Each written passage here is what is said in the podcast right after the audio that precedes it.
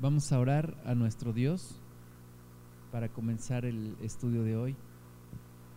Te damos muchas gracias, Padre, en el nombre de Jesús, por este nuevo día que nos das. Gracias, Padre, por tu misericordia. Gracias, Señor, por tu gran amor que tienes para con nosotros. Delante de ti, Señor, ponemos todo nuestro ser, espíritu, alma y cuerpo. Y pedimos, Padre Santísimo, que tú abras nuestro entendimiento y que podamos conocerte y que podamos experimentarte. Gracias te damos, precioso Dios, porque cada día tienes palabras para nosotros, porque cada día nos despiertas con una nueva palabra, con una nueva misericordia. Te pido, Señor, que tú guíes mis pensamientos, que tú guíes mis palabras y, Padre, que todos seamos edificados en el poder tuyo, Espíritu Santo. Gracias te damos, te damos la gloria. Te pedimos tu presencia aquí manifiesta, tu presencia aquí revelada a cada uno de nosotros.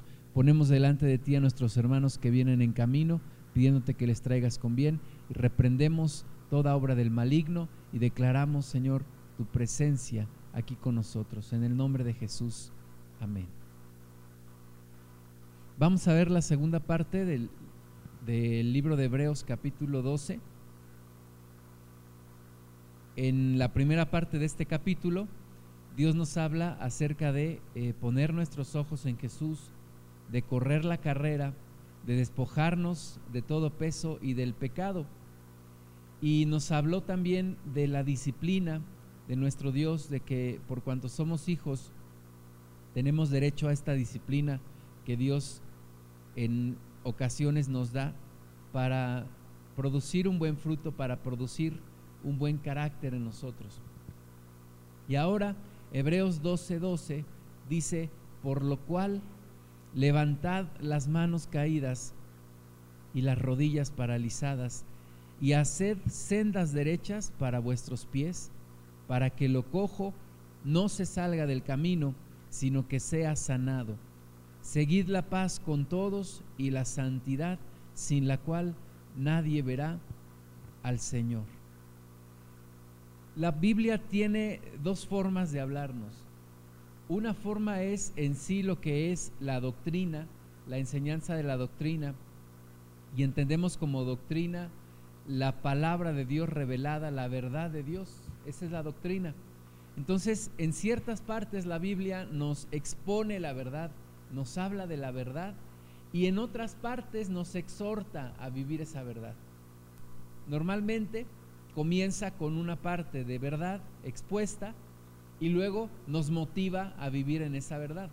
Nosotros como cristianos no solamente debemos de conocer la verdad, sino que debemos vivir la verdad. De nada serviría conocer la verdad, pero no vivirla. Entonces, la palabra de Dios continuamente va a estar exponiéndonos la verdad y motivándonos a la verdad. Algunos lo entienden como la verdad expuesta y la verdad aplicada, la parte práctica. Entonces, la palabra de Dios siempre va a estar exponiéndonos la verdad y poniéndonos la parte práctica de la verdad. Normalmente cuando la palabra de Dios empieza con frases como por lo cual o entonces, nos habla ya de la aplicación práctica de la doctrina, de la verdad. Y aquí nos dice por lo cual, por lo cual, exponiéndonos todo esto que hasta este punto expone el libro de Hebreos, ahora nos dice por lo cual. Ahora viene una exhortación, ahora viene una motivación para que podamos poner en práctica todo lo que nos ha expuesto el libro de Hebreos. Y dice, por lo cual, levantad las manos caídas y las rodillas paralizadas. En medio de esta carrera, en medio de esta carrera que estamos corriendo, en medio de esta carrera de la fe, en donde tenemos nuestros ojos puestos en Jesús, nuestras manos pueden cansarse. Nuestras manos que son tan importantes para seguir en la carrera, para mantener el equilibrio, para llevar un buen ritmo, pudieran llegar a cansarse y caerse y ya no querer continuar. Entonces dice, levanta las manos caídas y las rodillas paralizadas. esas rodillas que también se cansan, esas rodillas que también llegan al agotamiento, dice la palabra de Dios, levanta las manos caídas y las rodillas paralizadas. Estamos en medio de una carrera, como veíamos la vez pasada, una carrera que no es de velocidad, sino que es de resistencia, que nos llama la palabra de Dios a correr esta carrera con paciencia y que nos llama la palabra de Dios a permanecer y a resistir hasta el final. Y en medio de esta gran carrera tenemos que cuidar nuestras manos, levantar nuestras manos que de repente se cansan y nuestras rodillas que de repente se quieren paralizar. Y tenemos que motivarnos unos a otros. Tenemos que hablarnos unos a otros. Eh, Hebreos 10:25 dice, no dejando de congregarnos como algunos tienen por costumbre, sino exhortándonos y tanto más cuando veis que aquel día se acerca. Entonces, tenemos que exhortarnos entre nosotros, tenemos que animarnos entre nosotros, ver a qué hermano ya sus manos ya están caídas, qué hermano ya no quiere continuar con la carrera, ver qué hermano ya sus rodillas están paralizadas y tomarlo y, y animarlo a continuar, animarlo a seguir adelante, animarlo para que pueda seguir y levantar sus manos y a veces tendremos que ir y ayudar a otro hermano y levantarle las manos y ayudarle con sus rodillas y con sus piernas para que siga adelante. En veces tendremos que tomarlos y casi cargarlos, ¿verdad?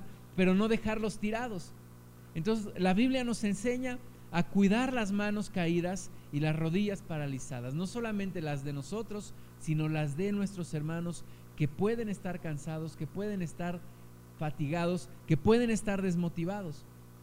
Ayudarles a seguir adelante esta carrera de la fe.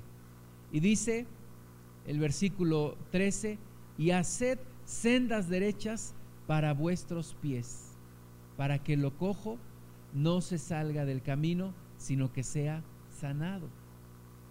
Hagamos sendas derechas en medio de una competencia en donde tenemos que cuidar nuestro carril, ¿Qué pasa si invadimos el carril de al lado?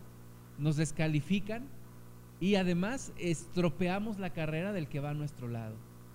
Y dice la palabra de Dios, no solamente tenemos que cuidar la, y levantar las manos caídas y las rodillas paralizadas, sino también tenemos que hacer sendas derechas para nuestros pies.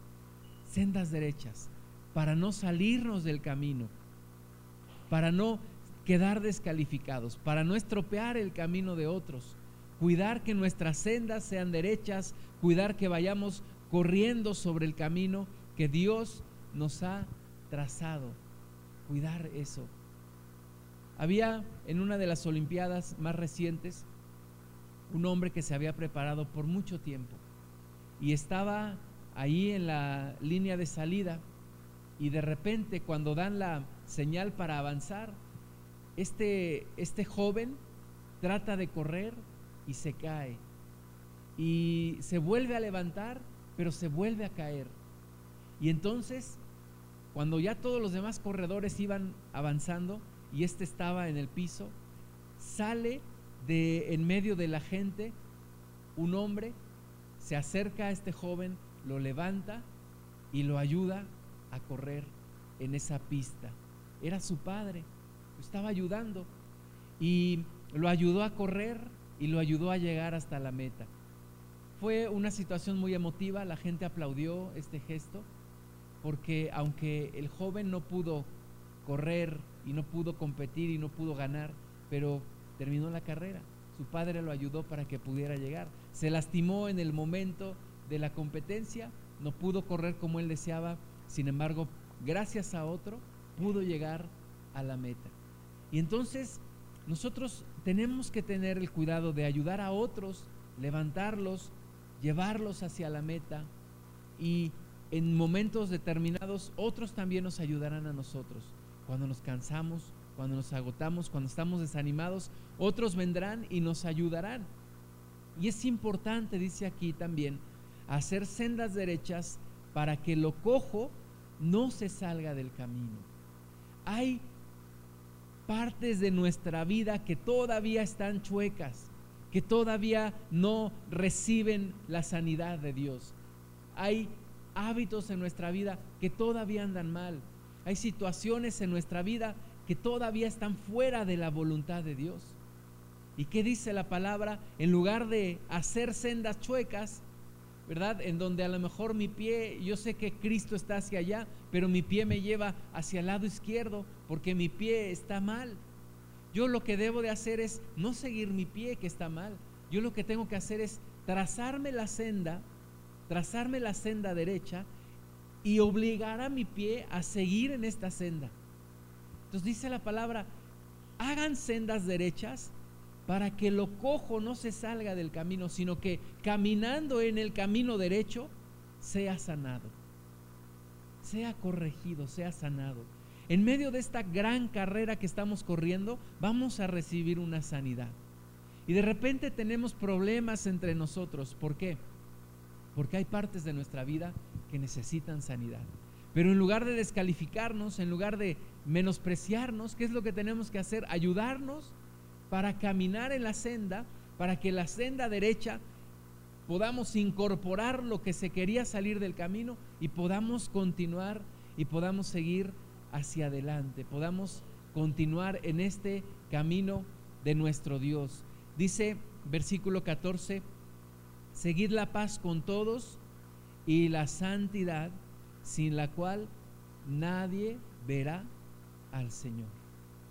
Sigamos la paz, sigamos la paz. Somos personas de reconciliación. La Biblia dice que tenemos el ministerio de la reconciliación. Y si tenemos el ministerio de la reconciliación, no podemos andar peleándonos con todo mundo. No podemos andar de pleito en pleito, no podemos andar con rencores en nuestro corazón. Por eso dentro de esta enseñanza la palabra de Dios nos llama a seguir la paz con todos, buscar la paz, tener paz con todos los demás. Versículo 14 de Hebreos 12.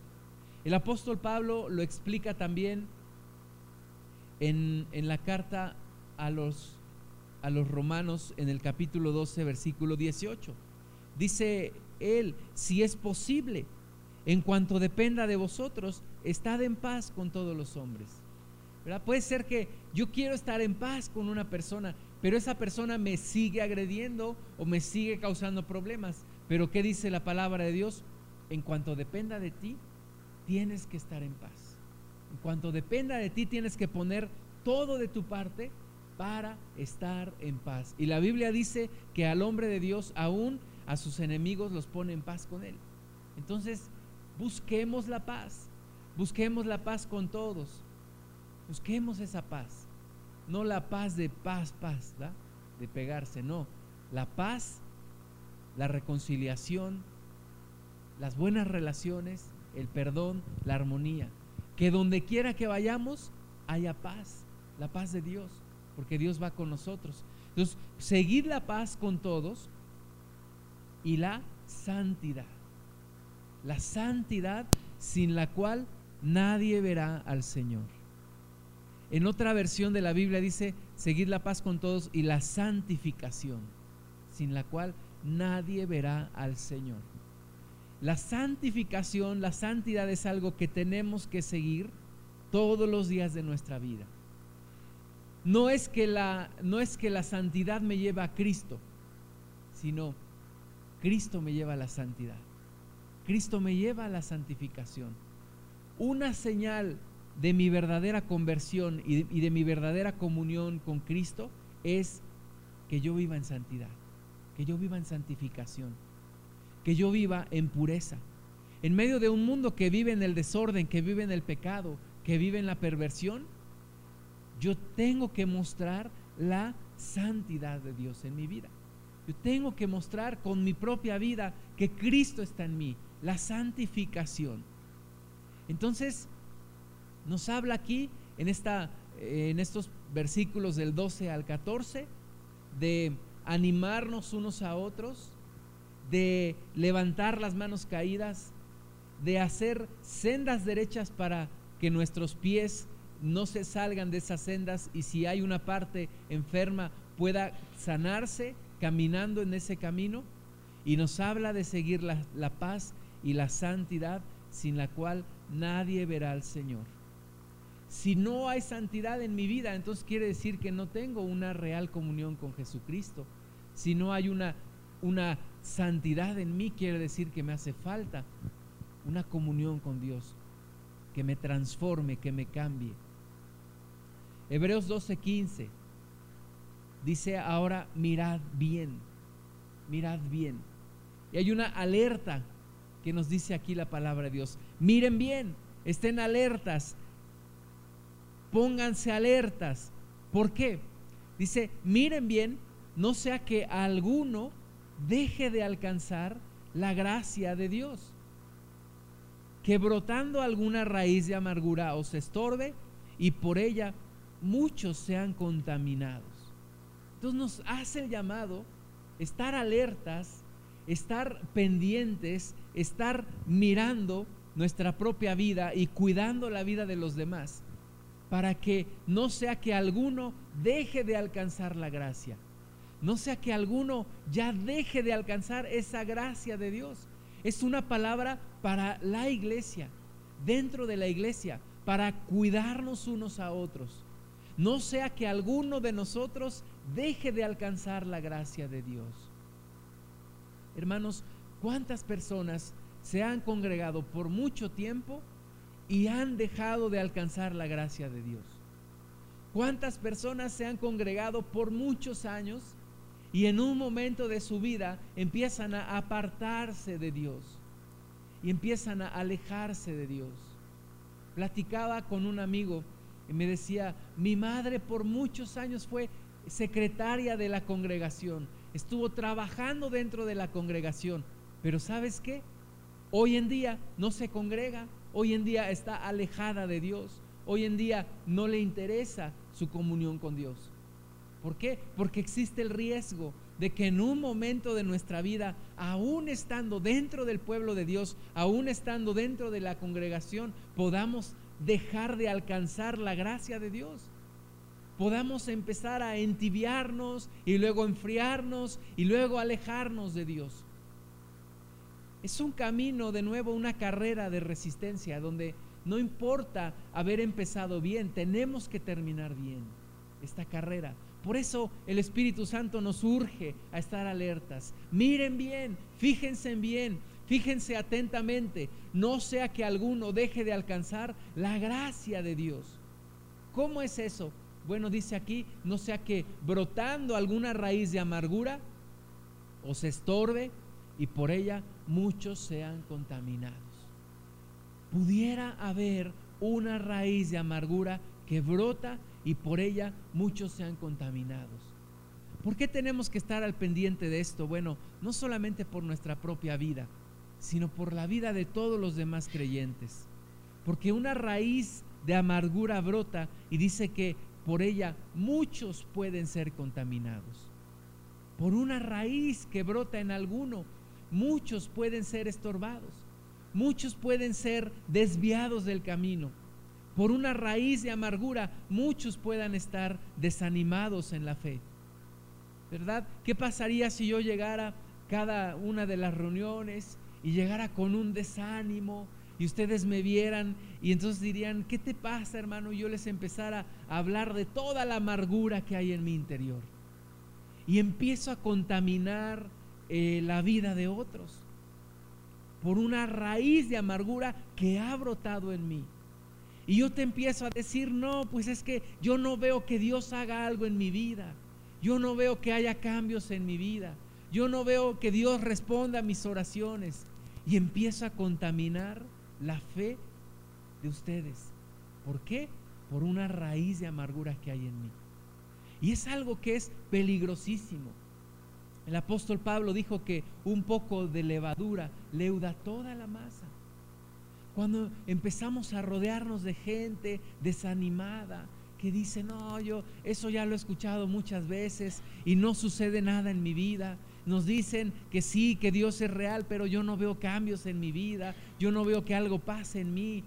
Y empieza a contaminar todo el ambiente. Tenemos que tener cuidado. Tenemos que tener cuidado en nuestra propia vida. Dicen en el mundo, dime con quién andas y te diré quién eres. Y si yo me rodeo de gente incrédula, ¿cómo voy a terminar yo? Como un incrédulo. Si yo me rodeo de gente amargada, ¿cómo terminaré? Igualmente amargado en mi corazón. Por eso dice la palabra, cuídense, miren bien. Si alguno ya tiene una raíz de amargura, hay que ayudarle, hay que restaurarle, hay que orar por esa persona, hay que animarle, hay que decirle, no, mira, no es cierto, Dios está contigo, pero tú necesitas rendir tu vida delante de Cristo. Hay que exhortarnos unos a otros. En Deuteronomio 29, 18 dice, no sea que haya entre vosotros varón o mujer o familia o tribu cuyo corazón se aparte hoy de Jehová nuestro Dios para ir a servir a los dioses de esas naciones. No sea que haya en medio de vosotros raíz que produzca hiel y ajenjo. Esa amargura de la vida. Esa amargura que hace que todo se vea oscuro, que hace que todo se vea mal. Esa amargura que va a carcomiendo el interior. Hay que cuidar. Desde Deuteronomio, Dios manda esa advertencia. Tengan cuidado dice el versículo 19, y suceda que al oír las palabras de esta maldición, él se bendiga en su corazón diciendo, tendré paz, aunque ande en la dureza de mi corazón, a fin de que con la embriaguez quite la sed.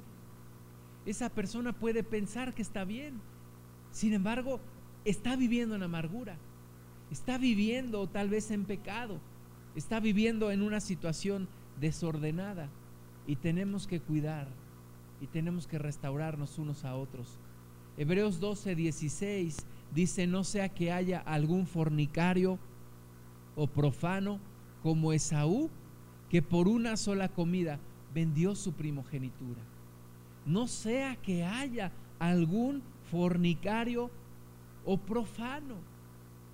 Tenemos que lidiar cuando hay pecado en la congregación tenemos que restaurar a las personas que han caído en pecado. Pero no podemos simplemente pasar por alto el pecado. En la congregación de los, eh, allá en Corinto, allá con los corintios, había, dice el apóstol Pablo, un pecado que ni entre los gentiles se veía. Y es que uno de ellos había tomado la mujer de su padre. Y dice, y ustedes no han hecho nada. Estoy alarmado porque eso ni siquiera entre los gentiles se ve y para ustedes ha, llegado a ser normal. Cuando hay pecado en la, en la congregación hay que tratar con la persona, no para sacarla, no para rechazarla, sino para restaurarla, porque somos una familia y como miembros de una familia tenemos que ayudar a otros a restaurarlos. Si tú descubres a tu hijo en, pecado en tu casa, Normalmente lo que lo haces, no haces es correrlo, ¿verdad? Ándele ahora, váyase de mi casa, ya no es mi hijo. No, ¿qué haces? Lo restauras, lo ayudas. Vas a salir de esta situación. Y lo mismo en la iglesia. Pero no podemos pasar por alto el pecado. No podemos ser hipócritas en nuestra forma de vivir. No podemos tener una doble vida. No podemos contaminar a otros con una raíz de amargura. Entonces, cuidado, no sea, dice aquí, que haya algún fornicario o profano, como quién, como Esaú. ¿Quién fue Esaú? Esaú, hermano de Jacob, hijos de Isaac. Y Esaú nació primero que su hermano. Dice la Biblia que su hermano eh, lo había tomado del tobillo y cuando nacen sale primero Esaú y luego sale Jacob tomado del pie de, de Esaú. Pero el primogénito era Esaú. Ahora, ¿qué hizo Esaú? Esaú, sabiendo de su primogenitura, la cambió por, un, por una comida que su hermano le dio. Y no hay nada más trágico, hermanos, que una persona que conoce a Dios, que sabe de la bendición de Dios y que finalmente la cambia por algo del mundo. La cambia por un placer. Hay dos personas que ejemplifican muy bien lo que Hebreos 12 nos está diciendo. Una es Esaú, que por, por una comida, dice la Biblia, que llegó del campo, llegó de cazar y vio a su hermano Jacob, que estaba ahí haciendo una comida de lentejas, y le dijo, eh, dame de esa comida. Y Jacob hábilmente le dijo, te doy si me das tu primogenitura. Y él le dijo, ¿yo qué, qué quiero? ¿Para qué quiero mi primogenitura? En este día te la doy y, y tomo la comida que tú me vas a dar. Esaú menospreció, menospreció la bendición de Dios, porque era primogénito. Y el primogénito tenía una bendición especial. Esaú menospreció esa bendición. Jacob, aunque hizo trampa, pero ¿qué anhelaba Jacob? La bendición de Dios. Haciendo trampa y después fue transformado y todo lo que pasó con él. Pero él valoraba las cosas de Dios. Él valoraba la bendición de Dios. Entonces no hay nada más trágico que una persona que conociendo la bendición de Dios la menosprecia. Que conociendo la salvación de Dios decide mejor irse por el pecado. Algún fornicario dice la palabra. Alguien que aún conociendo la bendición de Dios, mejor dice, pues yo voy a seguir con mi pecado, de adulterio o de fornicación o lo que sea. La segunda persona que ejemplifica muy bien esto es Judas. Judas conoció al Señor Jesús. Judas escuchó las palabras de Jesús. Judas vio los milagros del Maestro. Sin embargo, tomó su decisión. Y su decisión fue cambiar su salvación por unas monedas de plata. Y por eso dice aquí, tengamos cuidado. No sea que haya algún fornicario, algún profano como Esaú, que por su por una sola comida vendió su primogenitura. Tengamos cuidado de no ser engañados. Tengamos cuidado porque esto que hoy tenemos, la salvación que hoy tenemos, sí tuvo un precio. Y el precio lo pagó Jesús con su propia sangre. Pero tuvo un precio. Y es valiosísimo lo que hoy tenemos. Y el diablo va a tratar de venir y a ofrecernos el pecado y ponérnoslo y tentarnos. Pero nosotros tenemos que valorar lo que Cristo ha hecho por nosotros y decir, yo no voy a pecar, yo no voy a caer, valoro lo que Dios me ha dado, tiene un valor altísimo lo que Cristo me ha dado. No lo voy a cambiar por este plato de comida. Porque dice versículo 27, porque ya sabéis que aún después, deseando heredar la bendición, fue desechado y no hubo oportunidad para el arrepentimiento, aunque la procuró con lágrimas. Aunque procuró el arrepentimiento, procuró tener la oportunidad para arrepentirse, no, no pudo tener esa oportunidad. Y aunque cuando se dio cuenta, ¿verdad? Porque va con su padre Isaac y le dice, Padre, bendíceme. Y su padre le dice, vino alguien aquí antes que tú y ya lo bendecí, le di la bendición que era para ti, se la di a él. dijo, pero no tendrás un poco de bendición para mí. Y aún dice, con lágrimas procuró. Se dio cuenta de lo que había hecho, pero había vendido su primogenitura a cambio de un plato de lentejas de una comida.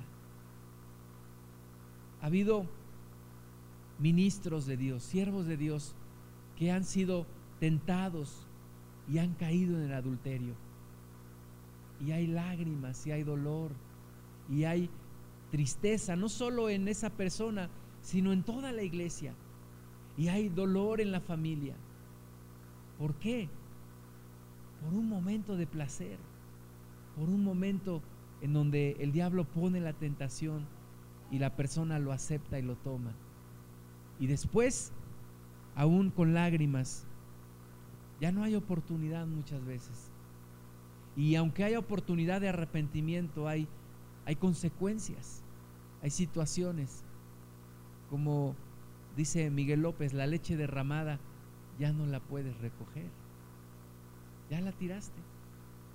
Entonces, Cuidado con las decisiones que tomamos. Es la exhortación que nos da el Espíritu Santo aquí en Hebreos 12. Miren bien.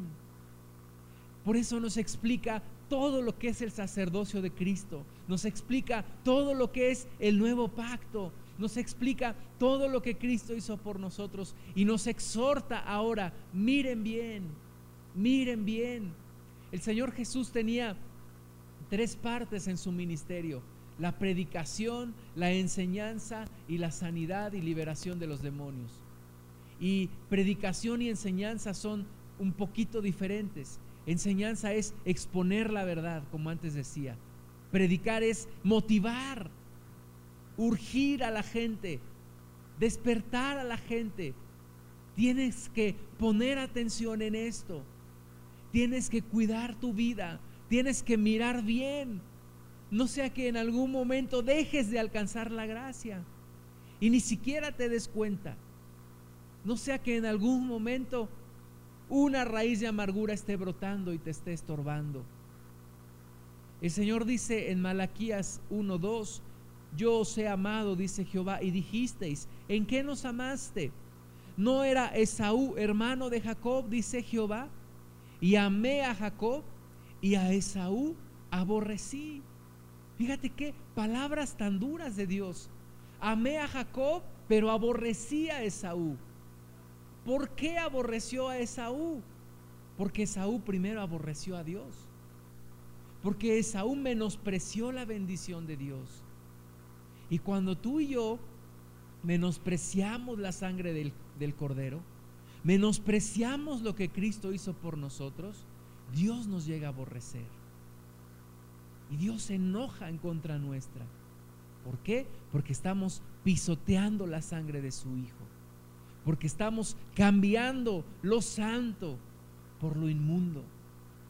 Porque estamos cambiando lo puro del amor de Dios por el pecado. Entonces, miremos bien, miremos bien. Hebreos 12, 18, porque no os habéis acercado al monte que se podía palpar y que ardía en fuego, a la oscuridad, a las tinieblas y a la tempestad, al sonido de la trompeta y a la voz que hablaba, la cual los que la oyeron rogaron que no se les hablase más, porque no podían soportar lo que se les ordenaba. Si, si aún una bestia tocar el monte, será apedreada o pasada con dardo. Y tan terrible era lo que se veía que Moisés dijo, estoy espantado y temblando. Recuerden cuando Moisés junto con el pueblo sube al monte Sinaí. Suben al monte y dice la palabra que era la presencia de Dios manifiesta como con truenos, con sonido como de trompeta, con ráfagas de viento. Y el pueblo comenzó a temblar, le dio miedo, le dio miedo la presencia de Dios. Era ese primer pacto, era esa, esa primera forma de Dios de mostrarse al mundo. Y nos muestra una situación de imposibilidad de acercarse a Dios.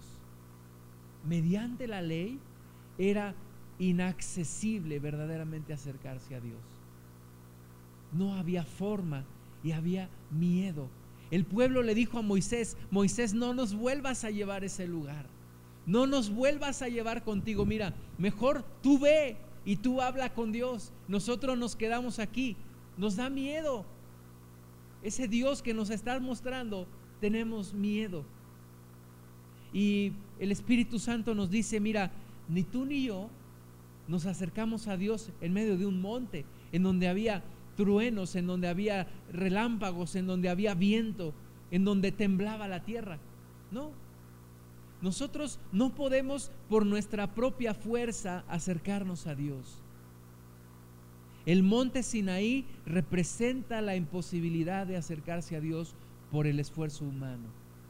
No podemos acercarnos a Dios por nuestro propio esfuerzo. Pero dice versículo 22, sino que habéis, os habéis acercado al monte de Sión. Hay dos montes del cual nos habla aquí Hebreos. El monte Sinaí y el monte de Sión. El monte Sinaí que representa la ley, que representa el querer acercarse a Dios por nuestra propia fuerza. Representa la religión, representa el rito, representa la penitencia, representa la costumbre por la cual no me puedo acercar a Dios. Es imposible acercarme a Dios de esa forma. Y el monte de Sión, que representa el sacrificio hecho por Jesús, es la gracia, es el pago que hizo Jesús. Y es la forma de acercarnos a Dios. El monte Sión representa la nueva Jerusalén, la ciudad santa, aquella que dice también acerca de Abraham que buscaba una ciudad hecha por el arquitecto del universo, no una ciudad hecha por manos de hombre.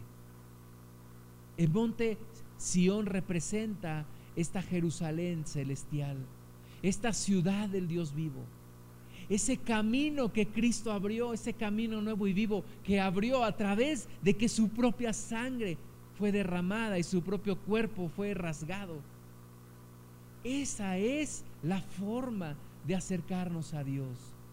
Dice el versículo 22, sino que os habéis acercado al monte de Sión, a la ciudad del Dios vivo, Jerusalén la celestial, a la compañía de muchos millares de ángeles, a la congregación de los primogénitos que están inscritos en los cielos, a Dios el juez de todos, a los espíritus de los justos hechos perfectos a Jesús el mediador del nuevo pacto y a la sangre rociada que habla mejor que la de Abel. A ese monte, a ese camino nos hemos acercado. Pero muchas veces menospreciamos esto que Dios nos ha dado. Tenemos en poco esto que Dios nos ha dado. Y cambiamos por un poco de placer la salvación que Dios nos ha dado.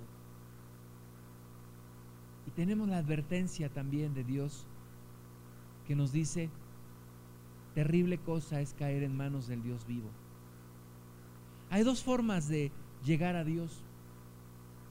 La primera, ¿podrás llegar a Él por tu propio esfuerzo? Sí, pero tendrás que pasar un juicio. Y en ese juicio, todas tus obras serán sacadas a la luz. Y hay condenación. El mundo dice, todos los caminos llevan a Dios. Y en cierta forma es verdad, sí, todos los caminos llevan a Dios. Solamente que todos esos caminos llevan a Dios para juicio. Y solo uno te lleva para salvación. Y ese camino es Jesucristo. Solo en Jesucristo. Solo en Jesús hay salvación. Solo en Cristo. Así que nos hemos acercado a este monte Sión, a esta Jerusalén, a la compañía, dice, de muchos millares de ángeles, a la congregación de todos los primogénitos que están inscritos en los cielos, aquellos hermanos que ya se nos adelantaron, que ya están con Cristo. A ellos nos hemos unido nosotros. Por Jesús, el mediador de un nuevo pacto y de la sangre rociada que habla mejor que la sangre de Abel. De nuevo, Hebreos 12:25, mirad, mirad, estar alertas, mirad, de nuevo. Hay que estar vigilantes. Mirad que no desechéis al que habla. No deseches al que habla. No deseches a Dios Padre.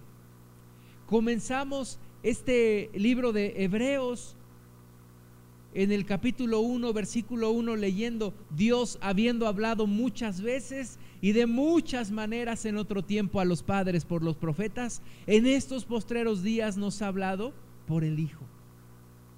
Entonces es el Padre que sigue hablándonos.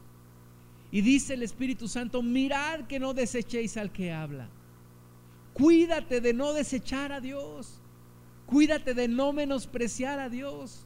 Cuídate de no te entre la palabra por un oído y te salga por el otro. Mirad que no desechéis al que habla, porque si no escaparon aquellos que desecharon al que los amonestaba en la tierra, mucho menos nosotros si desecháramos al que amonesta desde los cielos. El apóstol Pablo dijo, mira la bondad y la severidad de Dios, porque si ciertamente no tuvo en menos la culpa de aquellos que lo rechazaron y que eran judíos y que eran su pueblo, y aún los propios ángeles que se rebelaron contra Dios fueron juzgados, ¿cómo crees que Dios nos perdonaría a nosotros si no nos arrepintiéramos? ¿Cómo crees que Dios pasaría por alto nuestro pecado? Por eso dice aquí, si no escaparon aquellos que desecharon al que los amonestaba en la tierra, pues mucho menos nosotros si desecháramos al que amonesta desde los cielos. Tenemos que tener cuidado y ver no solo la bondad de Dios, sino también la severidad de Dios y cuidar nuestra salvación con temor y con temblor. La voz del cual conmovió entonces la tierra, pero ha prometido diciendo, aún una vez y conmoveré no solamente la tierra, sino también el cielo. Dios va a conmover todo lo que sea conmovible. Dice el versículo 27, y esta frase, aún una vez, indica la remoción de las cosas movibles, como cosas hechas para que queden las inconmovibles. Todo esto, mis amados hermanos, va a pasar. Todo lo que vemos aquí a nuestro alrededor va a pasar un día. Jesucristo dijo, el cielo y la tierra pasarán. Todo se acabará. Dijo más, mis palabras no pasarán. Vamos a heredar un reino inconmovible, pero todo lo que puede ser movido será movido. Y aún dice la palabra de Dios, Dios va a conmover no solamente la tierra, sino también el cielo. Y Satanás y sus huestes serán juzgados y serán atormentados para la eternidad. El tiempo viene, el tiempo se acerca. Así que, de nuevo, versículo 28, así que, así que, recibiendo nosotros un reino inconmovible, pensemos en todo esto, reflexionemos en todo esto y nos dice el Espíritu Santo, así que, recibiendo nosotros un reino inconmovible, tengamos gratitud. Tengamos gratitud por lo que Dios ha hecho por nosotros. Y mediante ella sirvamos a Dios agradándole con temor y reverencia. No desechemos el temor de Dios. Un, un pastor que en un momento de su vida cayó en adulterio y después alguien le preguntó, ¿en qué momento dejaste de tener en cuenta el amor de Dios? Y él dijo, el amor de Dios siempre lo he tenido en cuenta, pero en un momento de mi vida perdí el temor a Dios. Entonces, entendamos que no solamente hay que ver el amor a Dios, sino hay que ver el temor de Dios. Tengamos gratitud y esta gratitud nos lleve a servir a Dios. Esta gratitud sea tan grande que nos lleve a servir a Dios agradándole con temor y reverencia. Con temor y reverencia. Porque nuestro Dios es fuego consumidor. Nuestro Dios es fuego consumidor. Entonces una tremenda exhortación aquí en la parte final de Hebreos 12 de parte de Dios para verdaderamente vivir las verdades, vivir la doctrina, vivir la verdad de Dios. No solamente conocerla, sino vivirla y seguir a nuestro Jesús, el autor y consumador de la fe. Vamos a orar. Gracias te damos, precioso Padre. Te bendecimos, Señor, con todo nuestro corazón. Te damos honor y gloria a ti, maravilloso Salvador. Gracias te damos en el nombre de Jesús. Señor, por todo lo que nos expones de tu verdad, de tu palabra, por todo lo que nos hablas, por todo lo que nos explicas acerca de tu palabra. Pero también, Señor, por la exhortación que nos haces para seguirte, para caminar en caminos firmes, para caminar en sendas derechas, para no permitir que lo cojo se salga del camino, sino que entrando en el camino sea sanado. Gracias, Padre, aún por las advertencias. Tú nos dices, mirad bien, miren bien, fíjense bien, estén atentos. Señor, que no sea que brote alguna raíz de amargura y por ella muchos seamos estorbados. Señor, líbranos de los pecados que nos son ocultos. Líbranos, Señor precioso, y ayúdanos a caminar en tu camino, a buscar la paz y a buscar la santificación, sin la cual nadie te verá, Señor. Ayúdanos a no cambiar nuestra bendición por una comida como lo hizo Esaú. Ayúdanos a estar firmes y a valorar todo lo que tú nos das y toda la salvación que a ti, Padre, te costó tu Hijo, y a ti, Señor Jesús, te costó tu vida y tu sangre. Gracias te damos. Motívanos, Señor, a seguir adelante, a continuar en este hermoso camino. Te bendecimos en el nombre de Jesús. Amén.